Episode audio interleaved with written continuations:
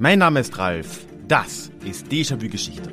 Und heute sprechen wir über einen Mann, der die moderne Schweiz geprägt hat, wie kein anderer.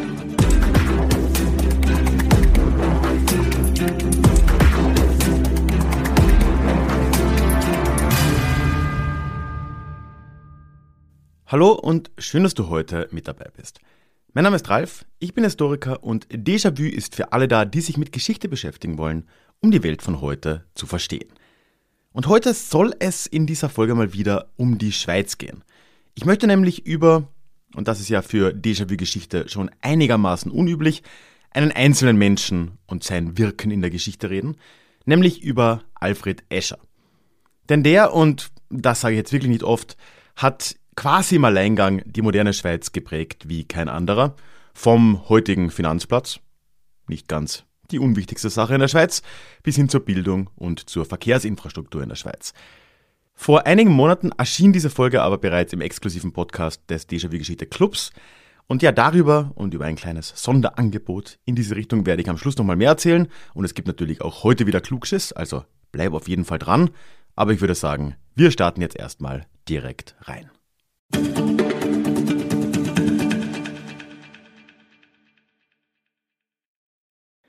Vor wenigen Wochen war die Schweiz ja mal wieder in den Schlagzeilen. Ja, und in welchem Zusammenhang war sie das? Selbstverständlich Banken. Denn mit der Credit Suisse ging die zweitgrößte Schweizer Bank zumindest de facto unter und wurde dann durch Vermittlung und Unterstützung des Bundesrats und der SMB, der Schweizer Nationalbank, von der größten Schweizer Bank UBS aufgekauft. Das ist jetzt ja an und für sich schon mal erwähnenswert. Immerhin war die Credit Suisse eine der übrigens ganz offiziell so betitelten systemrelevanten Banken der Welt. Ich glaube, wir erinnern uns ja alle noch mit Schaudern an diese Bezeichnung und an das ganze Too Big to Fail Ding der Finanzkrise 2008, 2009. Ja, und mit einer Unternehmensgeschichte von fast 170 Jahren, also die Credit Suisse war gegründet 1856, ist da auch ein echtes Urgestein der Schweizer Bankenwelt untergegangen. Aber und das wird dich mit Blick auf diese Einleitung bisher wahrscheinlich überraschen. Darum soll es heute in dieser Clubfolge gar nicht unbedingt gehen. Denn die Credit Suisse ist in Wirklichkeit nur ein Symptom einer viel größeren Entwicklung, die die Schweiz im 19. Jahrhundert mitgemacht hat. Und die die Schweiz auch in weiten Teilen zu dem Land gemacht haben, die es eben heute ist, nämlich die Entwicklungen der Schweizer Gründerzeit. Und ganz vieles davon hat für mich überraschend mit einem einzigen Mann eigentlich zu tun, nämlich einem gewissen Alfred Escher, der auch Gründer der Credit Suisse war, aber im Rahmen seines Lebenslaufes ist das fast eine Nebensächlichkeit. Auf Bestreben des ständigen Vertreters der Eidgenossenschaft im Déjà-vu Club, Dario, blicken wir heute also auf diese Gründerzeit und auf das Leben dieses gleichermaßen einflussreichen wie irgendwie vergessenen Schweizers Alfred Escher. Aber doch müssen wir anfangs nochmal ein wenig ausholen. Unsere Geschichte und diese goldene Ära, die Gründerzeit der Schweiz, die wird in den 1850ern so richtig losgehen. Aber wie sah die Schweiz damals eigentlich aus?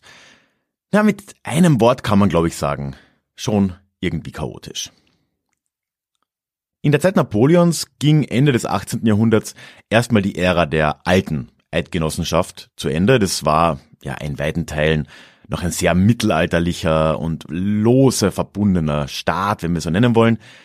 Und jetzt mit der bevorstehenden politischen Modernisierung in Europa hatte auch die Schweiz einige Probleme in dieser Zeit und musste sich doch in gewisser Art auch neu erfinden. Hey, it's Ryan Reynolds and I'm here with Keith, co-star of my upcoming film If, only in theaters May 17th. Do you want to tell people the big news? All right, I'll do it. Sign up now and you'll get unlimited for $15 a month in six months of Paramount Plus Essential Plan on us. Mintmobile.com slash switch. Upfront payment of $45 equivalent to $15 per month. Unlimited over 40 gigabytes per month. Face lower speeds. Videos at 480p. Active Mint customers by 531.24 get six months of Paramount Plus Essential Plan. Auto renews after six months. Offer ends May 31st, 2024. Separate Paramount Plus registration required. Terms and conditions apply if rated PG. Unter Napoleon selbst gab es dann in der Helvetischen Republik, wie sie genannt wurde, auch erstmals einen Zentralstaat in der Schweiz. Nach dem Wiener Kongress, also 1815, wird dann aber ein neuer, jetzt föderaler Staat gegründet. Übrigens auch erstmals ein neutraler Staat. Mehr dazu kannst du in der Clubfolge, die ja dann auch auf dem Hauptpodcast mal erschienen ist, zur Neutralität und der Schweiz im Zweiten Weltkrieg hören. Ich packe es mal in die Show Notes. Aber auch jetzt 1815 nach dem Wiener Kongress mit dieser föderalen, neutralen Schweiz ist der Status dieses Staats noch nicht wirklich geklärt gewesen. Zumindest auch intern nicht. Also es gab noch immer einige verschiedene Strömungen in der Schweiz und die Akteure der Zeit waren sich nicht wirklich einig, wie dieser Staat letztendlich dann aussehen sollte. Es standen sich da insbesondere eine liberale und eine konservativ-katholische Seite gegenüber und mit der Zeit haben auch einzelne Kantone sich da auf die ein oder andere Seite gestellt. Das Ganze hat dann letztendlich 1847 zum sogenannten Sonderbundkrieg geführt. Der ist benannt nach dem konservativen Sonderbund. Das war eine Verbindung vor allem zentralschweizerischer Kantone, Luzern, Uri, Schwyz, Ob, Nidwalden, Zug und dazu dann noch das Wallis und Freiburg. Und auf der anderen Seite standen eben die liberalen Kantone. Ja, und das war im Prinzip ein kurz anhaltender, aber doch Bürgerkrieg und der letzte bewaffnete Konflikt auf Schweizer Boden. Zumindest wenn man die bar falsch abgeworfenen Bomben im Zweiten Weltkrieg großzügig ignoriert. Ja, und mit etwa 150 Toten da im November 1847 und einigen hundert Verletzten war es auch ein relativ überschaubarer Konflikt, bei aller Tragik natürlich, und endete mit einem klaren liberalen Sieg über den Sonderbund. Eine Folge dieses liberalen Siegs war, dass die Frage der Ausgestaltung des Schweizer Staatswesens jetzt erstmal doch beantwortet wurde, nämlich im Sinne der Liberalen.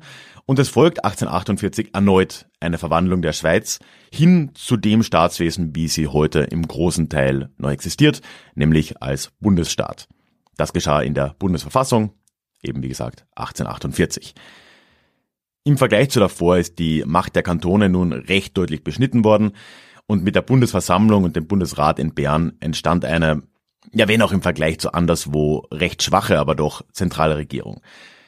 Damals war dieser Schweizer Bundesstaat dann sogar noch eine repräsentative Demokratie, also auch ohne all die direkten Demokratieelemente, die die Schweiz ja heute hat und die sie auch sehr stark prägt.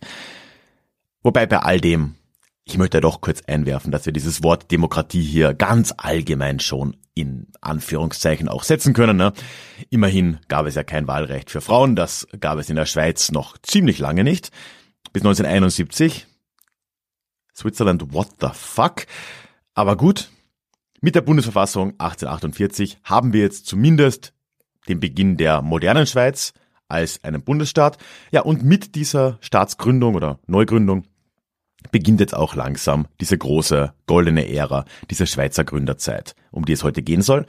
Ja, und die möchten wir uns ja eben, wie gesagt, mit Blick auf eine herausragende Person anschauen, nämlich mit Blick auf Alfred Escher. Wer war dieser Mann jetzt? Ja, Alfred Escher ist 1819 in eine Zürcher Patrizierfamilie hineingeboren worden. Sein Vater war übrigens, so ganz nebenbei erwähnt, Sklavenbesitzer auf Kuba. Nice. Er hat dann, also der Sohn, Alfred, nicht der Vater, in den 1830er Jahren begonnen Jura zu studieren, zuerst in Zürich, war dann auch in Bonn und in Berlin, etwas später auch kurz in Paris. Und er hat dann 1842 sein Studium abgeschlossen, sein Doktorat, übrigens im zarten Alter von 23 Jahren. Das ist ein Trend, der uns noch verfolgen wird in dieser Episode. Ja, und ganz allgemein war dieser Alfred Escher scheinbar ein ziemlich fleißiges Bürschchen. Aber sein Workaholismus, der ihn sein Leben lang begleitet hat, hat auch immer zu einer labilen Gesundheit geführt. Und auch das wird uns das ganze Leben oder uns die ganze Episode in sein ganzes Leben noch äh, verfolgen. Nach seinem Uni-Abschluss, eben jetzt als Anfang Mitte 20-Jähriger, versucht sich Escher einige Jahre noch in der Wissenschaft. Er kommt aber auch in quasi guter Familientradition sehr schnell in Kontakt zur Politik. Zuerst in Zürich, also in der Kantonalpolitik. Dabei war Escher ein großer Anhänger der Liberalen, beziehungsweise der radikal-liberalen Partei, die er dann später auch im Bürgerkrieg gewinnen würde, wie wir gehört haben. Ne? Im Jahr 1844, also drei Jahre vor diesem Sonderbundkrieg, ist äh, Escher das erste Mal im Großen Rat im Kanton Zürich vertreten, im Alter von 25, möchte man mal erwähnen. Ne? Ja, und als dann vier Jahre später eben nach dem Bürgerkrieg der Bundesstaat unter liberaler Führung ausgerufen wird, dann wird Escher auch einer der ersten Nationalräte der Schweiz. Er würde dann auch bis zu seinem Tod, nochmal 34 Jahre später, durchgehend im Nationalrat bleiben. Er war dann auch immer wieder mal Nationalratspräsident, da erstmals im Alter von 30, also auch das zieht sich jetzt alles durch. Aber was jetzt eigentlich noch viel irrer an dem Ganzen ist, es ist letztendlich nicht Eschers politische Aktivität, die ihn wirklich bekannt machen würde und die die Schweiz bis heute so prägen würde. Das waren alles irgendwie Nebenschauplätze, denn in Wirklichkeit waren es seine wirtschaftlichen Unternehmungen, die wirklich Spuren hinterließen und die begannen jetzt ab den 1850er Jahren. Es fing dabei alles mit der Eisenbahn an. Weil mit etwas Verspätung kam jetzt um 1850 auch der europaweite Eisenbahnboom in die Schweiz. Eisenbahnen wurden seit den 1820er Jahren verstärkt gebaut, erstmals in England, und vor allem seit den 30ern gibt es da wirklich einen Boom auch in den deutschen Ländern, die sind da alle auf den, entschuldige bitte, Zug aufgesprungen. Und ja, die ganzen Nachbarstaaten der Schweiz, eben die deutschen Staaten, Österreich, aber auch der Deutsche Bund und eben ja Württemberg, Bayern etc., die waren da schon relativ weit.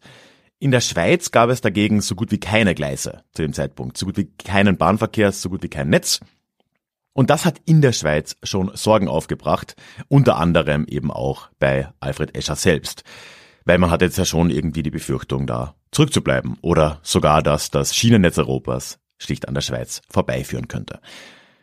Jetzt waren sich alle Politiker der noch jungen Schweiz einig, dass man da was machen musste. Die einzige Frage, die es da politisch gab, war eigentlich die, wer das machen sollte. Also sollte der Staat da jetzt Eisenbahnschienen verlegen oder sollten das private Unternehmungen tun? Diese Frage wird dann kurz darauf 1852 auch beantwortet und da hatte Escher ein relativ großes Wörtchen schon mitzureden und die Liberalen ganz im Allgemeinen waren eben dafür, wenig überraschend, dass private Unternehmungen das tun sollten und so wird das eben dann auch gemacht. Man merkt hier aber schon, Eschers Begeisterung für den privaten Eisenbahnbau war wahrscheinlich nicht nur ideologisch getrieben, weil er eben ein Liberaler war, denn er hatte da schon auch persönliche Beweggründe. Im selben Jahr nämlich, als dieses Gesetz erlassen wird, gründet er auch selbst seine erste Unternehmung, nämlich die Schweizerische Nordostbahn. Und naja, das würde man heute wahrscheinlich schon als Interessenskonflikt sehen, aber naja, es waren eben andere Zeiten. Im Großen und Ganzen, jetzt auch abgesehen von seiner eigenen Unternehmung, ist dieses Gesetz und der Eisenbahnbau dann ziemlich erfolgreich auch gestartet. Der Schienenausbau in der Schweiz ist in den nächsten Jahren wirklich rasant erfolgt und relativ schnell konnte man da auch anschließen an die Nachbarstaaten. Und ich glaube, ganz allgemein kann man sich heute in der Schweiz zwar über vieles beschweren, aber die Bahninfrastruktur gehört da nicht dazu. Für Alfred Escher und seine Nordostbahn führte das alles jetzt aber relativ schnell zu immer weiteren Problemen. Weil wenn man mal anfängt mit zum Beispiel eben dem Eisenbahnbau, dann merkt man schnell, dass da noch andere Baustellen irgendwie existieren im Land und die würden jetzt immer wieder in neue Unternehmungen hineinführen. Also er fängt etwas an, merkt, es gibt da irgendwie ein Problem oder es fehlt irgendetwas an Infrastruktur und dann gründet er das und startet sein nächstes Unternehmen.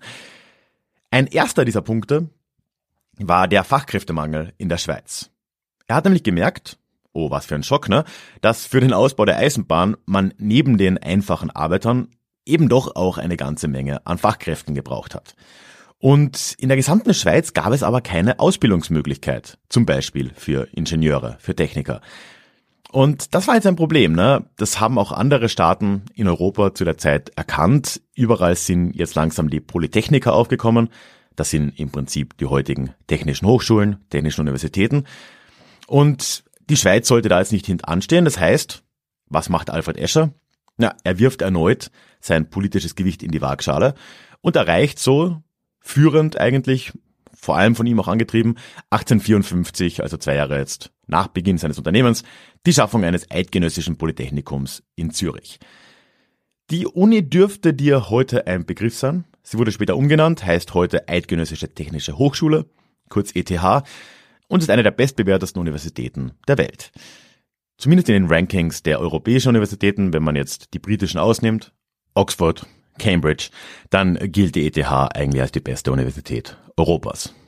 Wie auch immer man das jetzt messen will. Natürlich war Escher oder was heißt natürlich, für ihn natürlich und selbstverständlich war er dann auch Vizepräsident des Schulrats der ETH und das wird er auch bis zu seinem Tod bleiben. Auch das ist so ein Trend und hängt schon mit seinem Workaholism zusammen, wofür es echt ein gutes deutsches Wort geben sollte. Ich, ich kenne es nicht. Falls du eines kennst, sag mir Bescheid. Workaholism halt. Und äh, er war in unfassbar vielen Ausschüssen und eigentlich alles, was er irgendwann mal gegründet hat, da blieb er auch involviert. So eben auch in der ETH. Vielleicht ziehen wir jetzt mal ganz kurz Zwischenbilanz. Wir sind jetzt Mitte der 1850er Jahre. Alfred Escher ist inzwischen zarte 36 Jahre alt und hat jetzt schon an zwei Grundpfeilern der modernen Schweiz ganz zentral mitgewirkt, an der Bahn und an der ETH Zürich.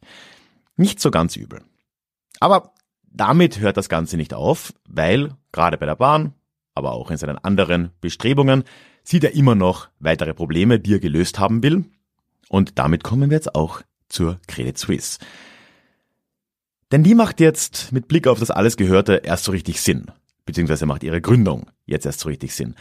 Weil du musst dir vorstellen, als Escher mit dem Bau dieser Nordosteisenbahnstrecken begann, da gab es in der Schweiz nicht nur einen akuten Mangel an Fachkräften, sondern es gab auch keine Banken, die zumindest im nötigen Ausmaß Kapital zur Verfügung stellen konnten. In der Schweiz, absolut irre eigentlich, ne? Was, wenn nicht Banken, kann die Schweiz? War damals anders und dieses Problem, das wollte Alfred Escher jetzt eben auch angehen.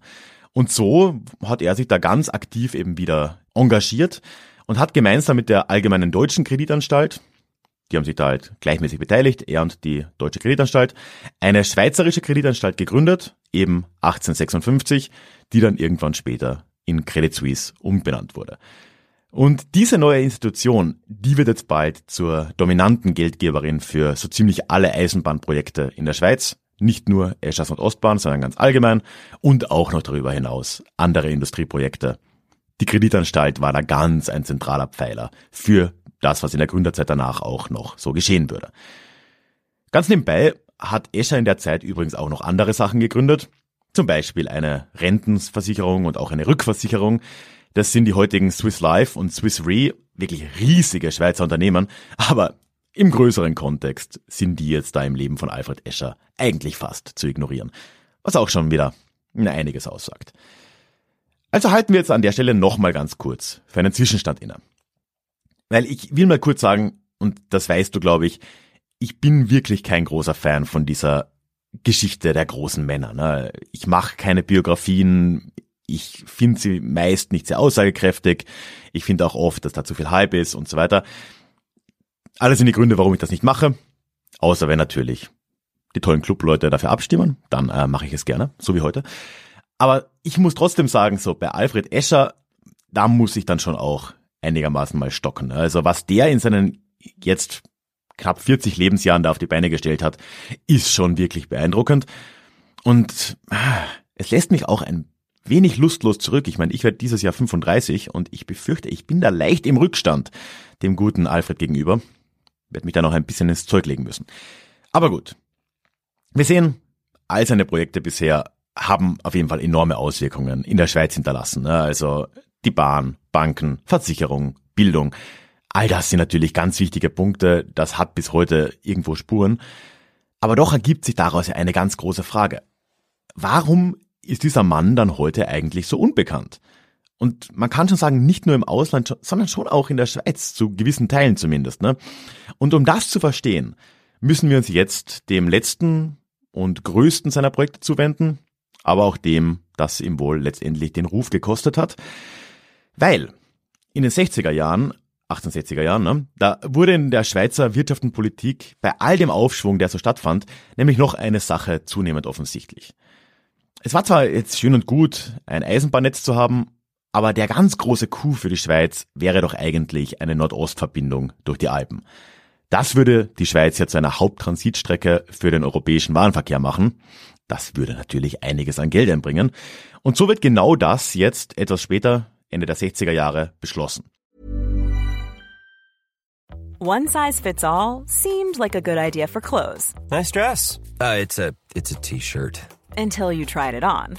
Same goes for your healthcare. That's why United Healthcare offers a variety of flexible, budget friendly coverage for medical, vision, dental, and more. So, whether you're between jobs, coming off a parent's plan, or even missed open enrollment, you can find the plan that fits you best. Find out more about United Healthcare coverage at uh1.com. That's uh1.com. Es soll eine Bahnstrecke gebaut werden, und zwar über das Gotthardmassiv in Richtung Italien runter. Ja, und um das zu realisieren, wird im Jahr 1871 die Gotthardbahngesellschaft gegründet. Ja, und jetzt können wir alle dreimal raten, wer da wohl der Präsident war in der Gesellschaft. Selbstverständlich wieder mal Alfred Escher. Wir können auf jeden Fall mal sagen, dass hier jetzt so ein Scheidemoment im Leben von Alfred Escher stattfindet. Und die Entwicklung geht jetzt aus heutiger Sicht irgendwie doch recht unverständlich auseinander. Weil eigentlich war das Projekt Gotthardbahn ein durchschlagender Erfolg. Äh, die Arbeiten, die sind zwar erwartungsgemäß schwierig und haben auch viele Opfer gefordert, aber doch wurde schon 1880 der Gotthardtunnel durchstochen und die gesamte Bahnstrecke wird 1882 eröffnet. Das musst du dir vorstellen, ist etwas über zehn Jahre nach Beginn der Planungen, also schon ziemlich, ziemlich erfolgreich. Gleichzeitig hat sich aber Alfred Escher enorme Kritik anhören müssen und ist sogar noch vor dem Ende 1878 zum Rückzug als Präsident gezwungen worden, ist also abgetreten. Und ein Grund war da eine Kostenüberschreitung von heute, heute würde man das als lächerlich sehen, ähm, 11 Prozent. Ne? 11 Prozent Kostenüberschreitung bei einem Großbauprojekt im 21. Jahrhundert, da sind wir eher im dreistelligen Bereich. Ne? Elbphilharmonie, I'm looking at you. Aber doch war das vielleicht nur eines der deutlichsten Symptome für den größeren Niedergang des Rufs von Alfred Escher. Weil in der Geschäftswelt der Schweiz wurden ihm neben dieser Kostenüberschreitung schon andere Sachen auch angekreidet in dieser Zeit. In den 1860ern und 70ern sind zum Beispiel auch so gut wie alle Aktiengesellschaften, die irgendwie im Bahnbereich aktiv waren, ziemlich abgeschmiert. Also die Aktien haben deutlich an Wert verloren, so auch in der Nordostbahn. Das war in Wirklichkeit eine Folge dessen, dass es einfach einen zu großen Eisenbahnboom gegeben hat, wie es halt so oft ist, ne? Und diese Blase ist jetzt geplatzt. Dafür ist Escher ziemlich ins Kreuzfeuer geraten. Man hat es ihm persönlich auch angekreidet, dass man da ja zu viel versprochen hätte. Aber auch seine politisch und wirtschaftliche Allmacht in der Schweiz, die ja doch, wie wir jetzt gesehen haben, zumindest in Teilen real war, ne, vorhanden war, ist zunehmend kritisiert worden. Es kam da eine neue politische Bewegung auf in der Zeit, die Demokratische Bewegung, auch eine Partei dann, und die sind sehr direkt angegangen, hat Alfred Escher auch als König Alfred I. bezeichnet, ob seiner Allmacht, und äh, ja, ist da wirklich sehr harsch auch in diese Kritik reingegangen. Und die Demokraten haben eben jetzt schon zunehmend auch politischen Einfluss gewonnen. Und sie waren übrigens auch die, die dann später die ersten Anfänge der direkten Demokratie in der Schweiz dann durchgesetzt haben. Ein Resultat des Ganzen war, dass dann Ende der 70er Jahre eigentlich niemand mehr so recht mit Alfred Escher in Verbindung gebracht werden wollte. Zumindest nicht öffentlich. Ne? Und so ist es dann auch geschehen, dass Escher zum Durchstich des Tunnels am Gotthard nicht mal mehr eingeladen wurde. Obwohl er zwei Jahre davor noch Präsident der Gesellschaft war. Das ist schon ein ziemliches Statement. Ne? Zwei Jahre später, zur Eröffnung der Gesamtstrecke, wäre er zwar eingeladen worden, ist aber dann gesundheitlich nicht in der Lage gewesen zu kommen aber auch dort ist in keiner der Festreden sein Name gefallen. Er selbst hat die Strecke dann auch nie zu Gesicht bekommen, weil nur wenige Monate nach der Eröffnung, Ende 1882, ist Alfred Escher dann gestorben, wohl auch als Folge seines sehr arbeitswütigen Lebensstils, ne, im Alter von nur 63 Jahren. Die Politik hat ihn zwar durchaus gewürdigt nach seinem Tod, auch direkt. Es gab an seinem Begräbnis schon einige hochkarätige Angebesene auch. 1889, also relativ kurz danach, wurde dann auch am Zürcher Hauptbahnhof ein Denkmal für ihn eingeweiht, das, soweit ich das sehe, noch heute steht. Aber doch, und das ist schon eine direkte Folge der Kritik in den letzten Jahren seines Lebens, ist sein Name schnell in Vergessenheit geraten. Und man kann schon sagen, bis heute ist Alfred Escher nicht so bekannt, wie all seine genannten Leistungen eigentlich vermuten lassen würden. Und was noch schlimmer macht, diejenigen, die in den letzten Jahren über Alfred Escher gesprochen haben, sind jetzt nicht unbedingt die Leute, mit denen man in Kontakt sein will. Und ich schätze mal, auch ein Alfred Escher wäre nicht gern unbedingt mit denen in Verbindung gebracht worden, weil das waren zu guten Teilen die Marketingteams von Credit Suisse zum Beispiel. Und ich meine, das ist letztendlich der Sauhaufen, der sich die letzten 15 Jahre über trotz enormer Verluste jedes Jahr Riesenboni in die eigene Tasche gestopft hat und sich jetzt auch noch irgendwie retten hat lassen. Also, naja, nicht die beste Gesellschaft.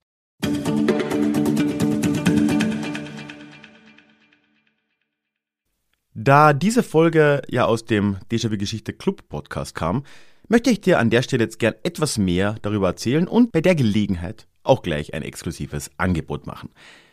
Diesen Club-Podcast erhalten nämlich alle, die mich und Déjà-vu Geschichte auf der Mitgliedsstufe auf Steady unterstützen, eben im Club. Und dort erscheint dann monatlich eine neue Folge und die Themen werden dabei von der Community ausgewählt und monatlich abgestimmt. Außerdem gibt es im Club ein eigenes Discord-Forum für den Austausch untereinander. Wir machen dort auch monatlich einen Call, in dem verschiedene Mitglieder immer wieder spannende Themen mitbringen und uns davon erzählen.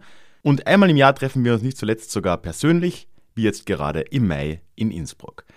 Vor allem aber ist der Club und die regelmäßige Unterstützung durch den Club auch letztendlich das, wie ich all das hier tun kann und weiterhin in Zukunft tragen kann. Daher würde ich mich über deine Unterstützung sehr freuen. Falls du dir das mal anschauen möchtest, habe ich da jetzt aber einen kleinen Vorschlag für dich. Wenn du das innerhalb der nächsten Woche nämlich hörst, bis zum 31.07.2023 und eine Mitgliedschaft abschließt, dann ist der erste Monat für dich kostenlos.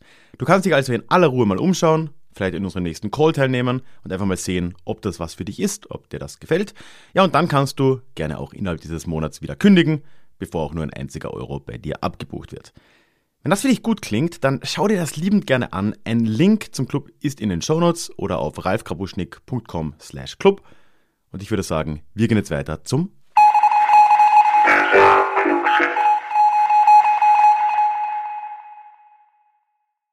Letztes Mal in der Folge über Krabbert, gemeinsam mit Hoaxilla, habe ich am Ende mal gefragt, was es bei euch in der Gegend so an berühmten, zumindest regional berühmten Sagen gibt.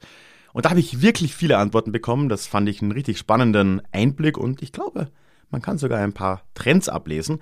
Also möchte ich einfach mal ein paar der Rückmeldungen und eben diese Trends hier mit dir teilen. Zuerst hat mal Irmgard im schon gerade angesprochenen Club Discord geschrieben, Zitat, eine ganz bekannte Sage dreht sich bei uns um den König Watzmann im Berchtesgadener Land, der mit seiner Frau und den Kindern großes Vergnügen hatte, Menschen und Tiere auf vielfältigste Weise zu quälen. Als der König und seine Mannen gerade mal wieder eine alte Frau und ihren kleinen Enkel von ihren Pferden tottrampeln ließen, hob die Alte sterbend ihre Hand und sprach einen Fluch aus. Und sie wurde tatsächlich erhört. Die Erde bebte, ein Sturmwind erhob sich und der König und seine Familie fühlten, wie langsam ihre Glieder begannen zu erstarren, bis sie schließlich komplett zu Stein geworden sind. Den Watzmann, seine Frau und die Kinder kann man heute noch im Watzmann-Massiv erkennen. Offenbar haben besondere Gebirgsformationen die Menschen seit jeher fasziniert und zur Entstehung solcher Geschichten beigetragen. Ja, vielen Dank, Irmgard. Tatsächlich ist das einer dieser Trends. Gebirge werden gern mal mit Sagen in Verbindung gebracht, ob es in ihrer Entstehung ist, wie hier im Watzmann, oder auch auf andere Art. Im Newsletter hat sich dieser Trend dann noch ein bisschen weiter abgezeichnet oder erstmal ein neuer Trend gebildet. Nämlich ging es da gleich mehrmals um einen anderen Berg und es ging da um vor allem die Nixe Lorelei oder Lorelei, ich glaube Lorelei, am Rhein, die ja dort Männer so quasi sirenenartig ins Verderben locken soll. Und da hat mir zum Beispiel Doris geschrieben, Zitat, ich wohne nicht weit von der Lorelei. Wenn ich früher oft linksrheinisch Eisenbahn gefahren bin und die Touristen sich unterhalten haben und den richtigen Berg unter den vielen gesucht haben, konnte ich immer angeben, weil ich wenigstens das wusste. Wenn schon nicht den Inhalt der Sage. Die Lorelei erkennt man nämlich am Lorelei-Tunnel, der dahin durchgeht. Sonst dann nichts. Jedenfalls nicht, wenn man von unten hochguckt. Ja, danke Doris. Äh, übrigens hat sich da eine, habe ich da eine kleine Wikipedia-Suche angeschlossen, weil ja die Lorelei-Sage mich interessiert hat. Und kleine spannende Anekdote, diese in Anführungszeichen muss man sagen, Sage, entstand in Wirklichkeit erst Anfang des 19. Jahrhunderts in Romanform, wurde dann aber so breit gelesen und rezipiert, dass dann zwei Generationen später die ganze Geschichte schon als uralte Sage aus dem Volk galt. So viel zu dem, wie wir Menschen halt Geschichte rezipieren. Und äh, zu dem Punkt kam dann noch ein weiterer Hinweis von Matze im Newsletter. Und der andere Geschichte. Er schreibt Zitat. Etwas bekannter ist die Geschichte von der Kandelhexe. Der Kandel ist ein Berg so ähnlich wie der Brocken oder Blochsberg im Schwarzwald. Und die Geschichte ist interessant, weil sie echt nicht lange her ist und ziemlich kurios. In der Walpurgisnacht 1981 ist eine nasenförmige Felsformation am Kandel eingestürzt. Der Grund war und ist, glaube ich, immer noch unbekannt. Man fand in den Trümmern jedoch einen Reisigbesen. Logischerweise wurden dann im Nachhinein viele Geschichten über einen Hexensabbat auf dem Kandel gesponnen. Und konsequenterweise ist das Maskottchen des heute als Kletterwand beliebten Kandelfelsens natürlich eine kleine Hexe. Ja, vielen Dank, Matze. Ich find's cool. Eine 40 Jahre alte Sage. Hört man auch nicht alle Tage. Also vielen Dank dafür und generell ganz großen Dank für all die tollen Rückmeldungen dieses Mal. Das war wirklich nur ein kleiner Ausschnitt und ich fand's extrem spannend, all das zu lesen. Also keep it coming. Ne? Diese Woche habe ich natürlich auch wieder eine Frage für dich, für euch mit dabei. Und da möchte ich einfach mal ein bisschen Reflexion hören. Man hat meine Skepsis ja vielleicht schon ein bisschen durchklingen hören, so vor allem in der Einleitung. Aber glaubt ihr, dass die Darstellung von Alfred Escher heute etwas zu personenzentriert war? Kann man deiner Meinung nach, eurer Meinung nach, einer einzelnen Person wirklich so viel Wirkung zusprechen? Oder ist das eine grobe Vereinfachung und nimmt die Komplexität aus der Geschichte raus, weil ja doch immer Systeme und zumindest Gruppen an Menschen dahinter stehen? Ich habe mir das schwer getan. Wie gesagt, es war heute eine gewissermaßen schon eine Ausnahme, weil Alfred Escher so ein Fall ist, wo ich sagen musste, ja, okay, das ist schon eine ganze Menge. Da würde mich einfach mal interessieren, wie du darüber denkst. Kann man das so machen? Ist so eine personenzentrierte Erzählung sinnvoll, um unser Verständnis von Geschichte zu ergänzen? Eher nicht. Lass mich das gerne wissen und schreib mir dafür am einfachsten eine E-Mail an die hallo at ralfgrabuschnik.com. Ja, und wenn du da teilnimmst, bist du, wie hier üblich, mit der Namensnennung deines Vornamens einverstanden. Damit sind wir am Ende dieser Folge angekommen. Ich freue mich, dass du sie bis zum Schluss gehört hast. Lass mir ein Abo da, egal wo du diesen Podcast hörst. Und dann hören wir uns in zwei Wochen schon wieder in unserem nächsten Déjà-vu. Ich freue mich drauf.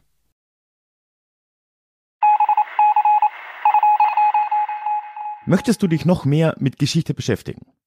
Dann werde doch Teil der Community und hol dir deine persönliche Dosis Geschichte regelmäßig ins Postfach. Mit dem Déjà-vu Geschichte Newsletter. Dort erwarten dich abwechslungsreiche Geschichte-Häppchen, zweimal im Monat direkt in dein E-Mail-Postfach. Austausch mit mir. Ich kann dich erreichen, du kannst mir direkt antworten und ich melde mich auch garantiert wieder zurück.